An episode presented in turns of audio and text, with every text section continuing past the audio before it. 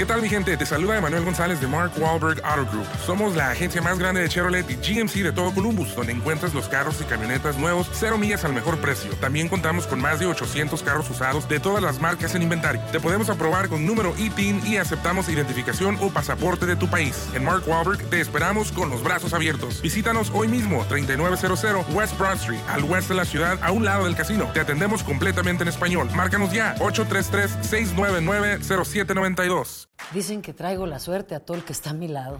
Y esa es mi mala fortuna. Basada en el clásico de Juan Rulfo, llega Univisión, El Gallo de Oro. Supongamos que la caponera puede inclinar la suerte a quien ella quiera. ¿Estás tardando en conquistarla? Con Lucero, José Ron y Plutarco Asa. Este gallo está cambiando la vida. En una historia legendaria de amor y azar.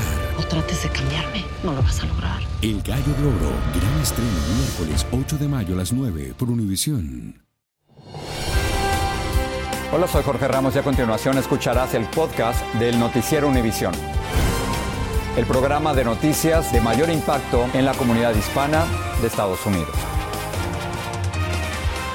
Muy buenas noches y Jorge, comenzamos con pronósticos del tiempo poco alentadores a poco más de una semana para la Navidad. Efectivamente, Maiti, una fuerte tormenta amenaza con inundaciones y fuertes vientos desde la cálida Miami hasta Maine en el noreste del país. Así es, esto afectaría a millones de personas, entre los que tienen previsto adelantar el viaje de Navidad y aquellos que pensaban terminar de comprar con sus últimos regalos. Vilma Tarazona nos explica más. Una tormenta invernal amenaza con alterar los planes de millones que se alistan para viajar por tierra y aire. Se trata de un poderoso sistema que se desplaza hacia el este tras causar estragos en el oeste del país. Es el mismo fenómeno que arrojó 21 pulgadas de nieve en Nuevo México y causó condiciones peligrosas para los conductores en Colorado. Se anticipa que el fin de semana creará condiciones peligrosas desde Florida hasta Nueva Inglaterra. En varias partes de Florida ya se preparan para el inminente azote. Fort Lauderdale recomienda mantenerse vigilantes por posibles inundaciones y fuertes vientos. Dueños de negocios que esperaban una llegada masiva de turistas están preocupados. Bueno, esto económicamente nos afecta mucho a mí, a los trabajadores, eh, porque todos quieren tener su, su día de trabajo, su jornal, pero bueno, lamentablemente el clima no nos está permitiendo trabajar. Las autoridades advierten incluso de tornados y ráfagas de viento hasta 45 millas por hora y hasta 8 pulgadas de lluvia. Y sí vine a buscar playa, pero pues con estos climas ni no se puede meter uno a la playa. En varias playas del sur de Florida se instalaron barreras contra inundaciones para proteger a los edificios cercanos del oleaje ciclónico. Sí, han puesto una madera ahí para proteger del, del viento y la arena que hay. The power grid is as ready. Las autoridades de Texas dijeron que están preparadas para la tormenta y aseguran que no se repetirá la crisis de cortes de energía de 2021. Y el gobernador de la Florida, Ron DeSantis, activó la Guardia del Estado en preparación para las potenciales condiciones severas del clima que se anticipan para este fin de semana. Regreso contigo, Jorge. Gracias. Con más información vamos con el meteorólogo Javier Serrano de nuestra afiliada de Miami. Javier, ¿qué ves?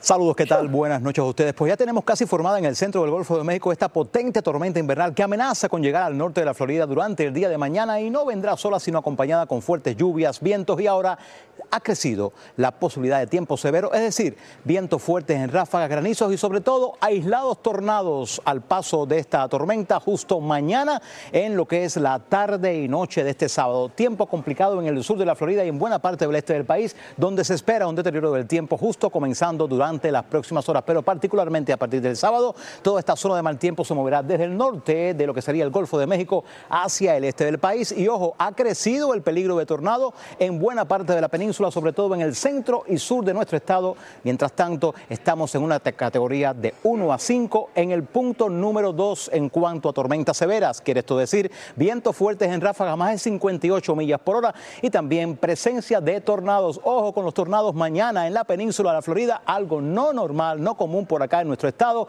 y tampoco en el sudeste del país. Recuerden, de 1 a 5 estamos en categoría 2 por acá en cuanto a tiempo severo y mientras tanto persisten las ráfagas de viento con posibilidad de afectaciones en los aeropuertos. Más de 50 millas de hora son posibles, 50 millas por hora de viento son posibles acá en la costa este, prácticamente desde Miami hasta la zona nordeste del país. Muchísimas gracias, Javier. A quedarse en casa, no salga si no tiene que hacerlo. Y pasamos a una trágica equivocación en los combates de la franja de Gaza entre Israel y Hamas. Soldados israelíes abrieron fuego y mataron por error a tres rehenes al confundirlos con enemigos. Los restos de las víctimas ya fueron identificados y Estados Unidos lamentó esta desgracia. Danay Rivero nos tiene más de este dramático incidente. El luto empañó las esperanzas que tenían algunos de los familiares de los rehenes secuestrados por Hamas el pasado 7 de octubre al enterarse de que el ejército de Israel les disparó a matar por accidente a tres rehenes israelíes en Gaza. Las vidas perdidas fueron las de los rehenes Yotan Haim, Samer Talalka y Alom Chamriz todos secuestrados por Hamas cuando invadieron Israel de forma sorpresiva. El ejército israelí explica lo ocurrido. Lamentablemente nuestras fuerzas identificaron como terroristas a tres personas que seguramente se habían logrado liberar o los liberaron allí este, de, de su secuestro ya de 70 días y lamentablemente se cometió ese error. También se confirmó por el ejército israelí que el soldado de 19 años, Ron Sherman, de descendencia argentina, quien pertenecía a una brigada militar en Israel, fue asesinado a manos de Hamas luego de su secuestro. Su cuerpo ya fue recuperado y fue sepultado en Israel. Su padre le habló recientemente a Univisión sobre los riesgos que corría su hijo. Por un lado, eh, la operación terrestre pone la vida de mi hijo en peligro, es por supuesto. Por otro lado, sin la fuerza, el jamás no va a negociar. Ya se dieron a conocer algunos detalles sobre los rehenes a los que el ejército israelí les disparó erróneamente. Samer Talalka tenía 25 años y era el mayor de 10 hermanos, aficionado de las motocicletas. Yutan Haim, de 28 años, era un músico y formaba parte de una banda. Alon Chambris tenía 26 años y era estudiante de ingeniería informática. Por su parte, oficiales de alto rango del ejército israelí dicen que ellos les ordenan a sus soldados ejercer precaución adicional cuando se encuentran con personas vestidas de civil. Regreso al estudio. Ana, gracias. Una familia hispana de Alameda, California, va a recibir una indemnización millonaria por la muerte de uno de sus miembros, un hombre de 26 años, al que varios policías inmovilizaron por varios minutos y terminó falleciendo. Luis Mejida habló con la madre de la víctima. Mario? El encuentro fatal ocurrió hace más de dos años en un parque de Alameda. La policía quiso detener a Mario González supuestamente por haber bebido. Lo tiraron al piso y le pusieron la rodilla en la espalda hasta que dejó de respirar. González tenía 26 años y un hijo de 7. Ahora la ciudad acordó pagarle 11 millones de dólares al niño y 350 mil dólares a su madre. Para mí en realidad no hay, no hay um, dinero que, que, pague la sangre de mi hijo. Edith Arenales dice que el dinero no es todo. Quiero que pongan cargos a los oficiales, que ellos sean juzgados, que no estén trabajando, que haga un cargo para ellos porque pues ellos hicieron un daño muy grande en mi, en mi familia. Entonces somos seres humanos, no somos animales que nos pueden, uh, quitarnos del camino así de fácil. La autopsia concluyó que la muerte de González fue un homicidio y culpó al uso de metanfetaminas como principal razón. He was minding his own business in a public place. He wasn't committing any crime. Pero los abogados de la familia que han estado litigando el caso dicen que los policías fueron realmente los culpables. Su madre todavía no puede entender cómo los mismos agentes que detuvieron a su hijo pueden seguir trabajando sin problemas. Para mí es como una bofetada porque esas personas siguen trabajando, siguen inmunes como nada pasó, que tapamos con unos dólares y ya. La madre no está dispuesta a darse por vencida y seguirá buscando lo que para ella es justicia, que los policías involucrados en la muerte sean encontrados culpables. Esta tarde tiene algunas razones para sentirse algo optimista, la nueva fiscal ha decidido revisar el caso. En Alameda, California, Luis Mejid, Univisión. Y el fentanilo es la droga más mortal en el condado de Los Ángeles. Así lo reveló un informe del Departamento de Salud Pública del condado acerca de las muertes por sobredosis de fentanilo en 2022. Dulce Castellano se encuentra en esa ciudad y nos tiene más detalles. No he podido eh, poner un árbol de Navidad. Eh, eh, desde que murió mi hijo. No Hace cuatro años que no se celebra la Navidad en esta casa, desde la muerte de Daniel Puerta, de 16 años, por una sobredosis accidental de fentanilo. Pensó que esta pastilla lo iba a ayudar, consumió la mitad de esa pastilla y yo lo encontré inconsciente en su alcoba. Jaime Puerta es uno de miles que se están sumando al creciente número de familiares que están perdiendo seres queridos por esta potente droga. El fentanilo ahora es la droga más letal en el condado de Los Ángeles. En el 2022, el fentanilo representó el 59% de todas las muertes por sobredosis de drogas o alcohol. Las muertes accidentales por sobredosis de fentanilo se dispararon de 109 en 2016 a 1910 en 2022, un aumento de más de 1.600%. Solo el polvo, este, si lo respiran, pueden causar una sobredosis. El fentanilo se está agregando a otras drogas debido a su extrema potencia, lo que las hace más baratas y más adictivas. Y muchas personas no tienen idea que están consumiendo la peligrosa sustancia. Muchos, como el único hijo de Jaime, están encontrando la muerte la primera vez que ingieren la droga. Consumir droga hoy en día es como jugando la ruleta rusa con un arma de fuego. El Departamento de Salud Pública busca concientizar sobre este peligro y ampliar el acceso a la naloxona, un medicamento que puede revertir los efectos de una sobredosis por fentanilo. Jaime implora a los padres de familia que hablen con sus hijos sobre el tema. Dice que una conversación les podría salvar la vida. En Los Ángeles, Dulce Castellanos, Univisión. Hola, les habla Jorge Ramos, soy inmigrante y periodista. Quiero invitarte a profundizar en los temas más relevantes y controversiales de la actualidad en el podcast llamado Contrapoder. Contrapoder. Descubre las diferentes voces de los protagonistas del momento con entrevistas a profundidad. Escucha el podcast Contrapoder en Euforia App y en todas las plataformas. ¿Qué tal mi gente? Te saluda Emanuel González de Mark Wahlberg Auto Group. Somos la agencia más grande de Chevrolet y GMC de todo Columbus, donde encuentras los carros y camionetas nuevos, cero millas al mejor precio. También contamos con más de 800 carros usados de todas las marcas en inventario. Te podemos aprobar con número ITIN y aceptamos identificación o pasaporte de tu país. En Mark Wahlberg te esperamos con los brazos abiertos. Visítanos hoy mismo, 3900 West Broad Street, al oeste de la ciudad, a un lado del casino. Te atendemos completamente en español. Márcanos ya, 833-699-0792. Dicen que traigo la suerte a todo el que está a mi lado. Y esa es mi mala fortuna. Basada en el clásico de Juan Rulfo, llega Univisión, El Gallo de Oro. Supongamos que la caponera puede inclinar la suerte a quien ella quiera. ¿Estás tardando en conquistarla? Con Lucero, José Ron y Plutarco Asa. Este gallo está cambiando la vida. En una historia legendaria de amor y azar. No trates de cambiarme, no lo vas a lograr. El Gallo de Oro, gran estreno miércoles 8 de mayo a las 9 por Univisión. Gracias por seguir con nosotros en el podcast del Noticiero Univisión. Socorristas en Nueva York encontraron junto a un río el cuerpo de Ana Karen Vázquez Flores, de 33 años. Era un inmigrante desaparecido y quien supuestamente cruzó ilegalmente la frontera en Estados Unidos en días pasados. Las autoridades dicen que es posible que estuviera embarazada. Y un grupo de migrantes escaparon a toda prisa de un tráiler que fue abandonado por el conductor cuando circulaba una carretera en Oaxaca, México. No se sabe por qué motivo fue que huyó el chofer, pero el camión estaba lleno de personas que estaban hacinadas en el interior. Tras un rato lograron forzar la puerta para salir y la policía estatal detuvo a una mujer guatemalteca que huía y a un menor de edad. En la actual crisis migratoria en la frontera, los más afectados son los menores. Según datos de la organización no lucrativa World Vision, solo entre enero y septiembre fueron repatriados a México más de 19 mil niños, de los cuales el 63% eran menores no acompañados. World Vision pidió al gobierno de México revisar, regular y mejorar las políticas migratorias de menores, siguiendo los estándares internacionales de derechos humanos. El exalcalde de Nueva York, Rudy Giuliani, fue condenado a pagar 148 millones de dólares por difamación contra dos ex empleadas electorales de las elecciones del 2020 en Georgia. Giuliani acusó sin pruebas a Ruby Freeman y a su hija Shay Moss por fraude y de manipular los resultados, por lo que posteriormente ellas sufrieron amenazas racistas y acoso.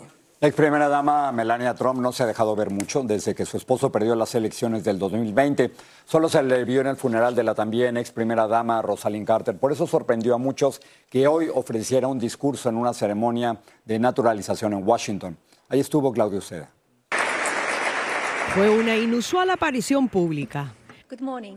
La ex primera dama Melania Trump sorprendió con un discurso en una ceremonia de naturalización de 25 inmigrantes. Reaching the milestone of American citizenship marked the sunrise of certainty. La ex modelo contó que a su llegada a Nueva York supo que quería hacer de Estados Unidos su hogar. I began researching, visiting consulates and embassies, and compiling the required records of my work experiences. La ceremonia se realizó en los Archivos Nacionales, agencia que pidió al Departamento de Justicia investigar a su esposo por el manejo de documentos clasificados. Allí juramentó como ciudadana estadounidense esta mexicana. Al tomarse la foto con Melania, tuvo sentimientos encontrados. ¿Cómo te sientes? Pues un poco confundida porque eso es lo que dice Trump, pero pues bueno, feliz como quiera por la ceremonia. Donald Trump ha prometido políticas duras de inmigración si es elegido presidente, como el de acabar con ciudadanía automática para hijos de inmigrantes indocumentados. Esta peruana también se sintió confundida. Traté de no no hacer mucha asociación con eso, tener en cuenta que ella, bueno, sí, es cierto que ha sido la, la única, ¿no? Este, ex primera dama que es también inmigrante, pero sí, creo que es inevitable pensar en la ironía. Sin embargo, esta inmigrante de Bangladesh nos dijo que estaba feliz y que le gustó ver a la ex primera dama. Desde que dejó la Casa Blanca, Melania Trump ha evitado estar en el ojo público, incluso mientras su esposo está haciendo campaña presidencial. El mes pasado, Melania Trump asistió al funeral de la ex primera dama, Rosalind Carter. En Washington, Claudio Seda, Univision. Y después de años de construcción y grandes controversias, por fin hoy el presidente de México, Andrés Manuel López Obrador, inauguró el primer tramo del tren Maya que incluye desde Campeche al aeropuerto de Cancún en Quintana Roo. Los costos de su construcción se han disparado de los presupuestos iniciales, así como las denuncias que trataron de detenerlo. Alejandro Madrigal nos tiene más. El tren Maya se puso en marcha. El proyecto insignia del presidente López Obrador que le tomó más de 1.800 días materializar. Que no hay una obra así en la actualidad en el mundo. El presidente abordó su tren e invitó a parte de su gabinete a viajar, junto con representantes del ejército, quienes administrarán el proyecto, que arrancó desde Campeche hasta Cancún, más de 300 millas de recorrido en 5 horas y media. Estamos listos y que hemos trabajado muchísimo para llegar a este día. Hay tanto entusiasmo para que el tren traiga desarrollo al sur del país que la gobernadora de Campeche, Laida Sansores, cierra los ojos y sueña en el éxito de la obra valuada en más de 29 mil millones de dólares, tres veces más de su costo planeado. Y es que será un circuito de más de 3.400 millas de vías férreas en medio de la selva y por encima de cenotes sagrados con agua potable que originó 25 denuncias de 327 organizaciones, pero que no lograron detenerlo. Este proyecto que nosotros nos ofrecieron iba a ir por la carretera, iba a modernizarla e iba a tener pasos de fauna.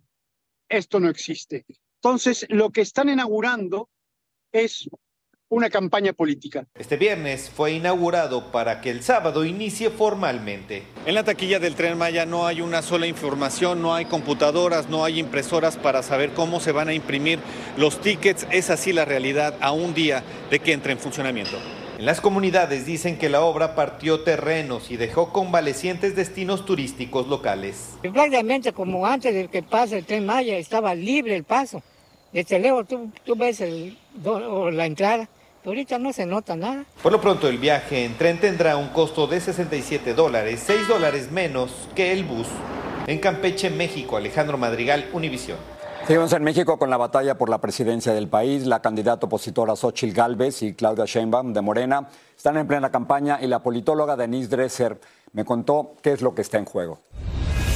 ¿Dónde está en la elección? Claudia Sheinbaum le lleva 20 puntos de ventaja porque eh, Xochitl Gálvez es una candidata carismática, vigorosa, eh, en muchos sentidos independiente de los partidos eh, a los cuales representa, pero carga con el pesado fardo, fardo de estar asociada con los viejos partidos que el electorado rechazó en 2018. Y lamentablemente, eh, para quienes están insatisfechos con el gobierno de López Obrador, en este momento se vislumbran pocas opciones. resto de esta conversación y mucho más este domingo en Al Y seguimos en México, donde una hermana de Genaro García Luna fue detenida por presuntos delitos de delincuencia organizada y operaciones con fondos de procedencia ilícita. A Gloria García Luna se le relaciona con grupos de crimen organizado, específicamente con el cártel de Sinaloa y los Beltrán Leiva. Por otra parte, el abogado de Genaro García Luna pidió hoy una anulación del juicio alegando que la Fiscalía de Nueva York ocultó pruebas y uno de los testigos cometió perjurio. Bueno, les cuento que el príncipe Harry ganó hoy una batalla en su largo enfrentamiento con varios periódicos británicos sensacionalistas. Sí que el Tribunal Superior del Reino Unido dictaminó que durante varios años fue víctima de piratería telefónica y que la información fue usada por una empresa dueña de varias publicaciones. Así es, y Lourdes del Río nos dice cuánto le van a pagar al hijo menor del rey Carlos III. Fue una lucha que convirtió al príncipe Harris en el primer miembro de la realeza británica en 130 años en declarar ante un tribunal al este comparecer como testigo principal en un juicio celebrado en junio contra el grupo editorial Mirror Group Newspapers, dueños del Daily Mirror, Sunday Mirror y Sunday People, que según él habían estado persiguiéndolo durante 15 años. Hoy un juez del más alto tribunal británico dictaminó que los periodistas incluso piratearon el teléfono del príncipe, por lo que le han concedido una indemnización por daños y perjuicios cercana a los 180 mil dólares. La sentencia de hoy es reivindicativa. Me han dicho que matar dragones te quema, pero a la luz de la victoria de hoy y la importancia de hacer lo necesario para una prensa libre y honesta es un precio que vale la pena pagar, comentó su representante legal. Estamos viendo esta victoria que se, que se da él para decir, ven, no es que yo me imaginara las cosas, es que sí hay un acoso, es que sí he sido víctima toda mi vida de esta persecución de los medios británicos y hoy no lo digo yo, lo dicen las cortes de mi país. El duque de Sussex demandó a los editores del Daily Mirror alegando que estos habían utilizado medios ilícitos como pirateo telefónico o investigadores privados para recabar información sobre su vida durante un periodo de 15 años. El juez consideró que así había ocurrido en 15 de las 33 historias sometidas a examen. Algunos consideran que Harry no solo reivindica la persecución que siempre ha denunciado en su vida adulta, sino también la pérdida de su madre cuando apenas era un niño. Todos sabemos que se ha señalado un sinnúmero de ocasiones a la prensa británica como la culpable de la muerte de Diana en el Puente del Alma en 1997, el 31 de agosto, y él quería evitar a toda costa que esto se volviera a repetir. Por su parte, el reconocido periodista británico Piers Morgan, quien fuera editor del tabloide Daily Mirror por casi 10 años, reaccionó aclarando que él nunca intervino o mandó a intervenir teléfono alguno durante el tiempo que fue la cabeza de ese diario. Se trata de la primera de las tres demandas que Harry ha interpuesto ante los tribunales británicos contra la prensa sensacionalista por presunta piratería telefónica o algún tipo de recopilación ilegal de información constituyen la primera línea de ataque en lo que, según él, es la misión de su vida para reformar los medios de comunicación. Regreso con ustedes. Muchas gracias. Y para finalizar, no se pierda la gran final de la vuelta de la Liga MX que se juega en el Estadio Azteca. Las Águilas de la América reciben a los Tigres de la Autónoma de Nuevo León. Así es, la cita es este domingo a las 7, 6 en el centro por Univisión y TUDN, así que apoyar el equipo. Ya sé dónde vas a estar. ¿A dónde? Viendo el fútbol. no tienes más remedio. Ahí en mi casa se ve fútbol este domingo y apoyamos a la América. Que gane el mejor. Ahí lo dejo. Los espero esta noche. Bueno. Buenas noches. Así termina el episodio de hoy del podcast del Noticiero Univisión. Como siempre, gracias por escucharnos.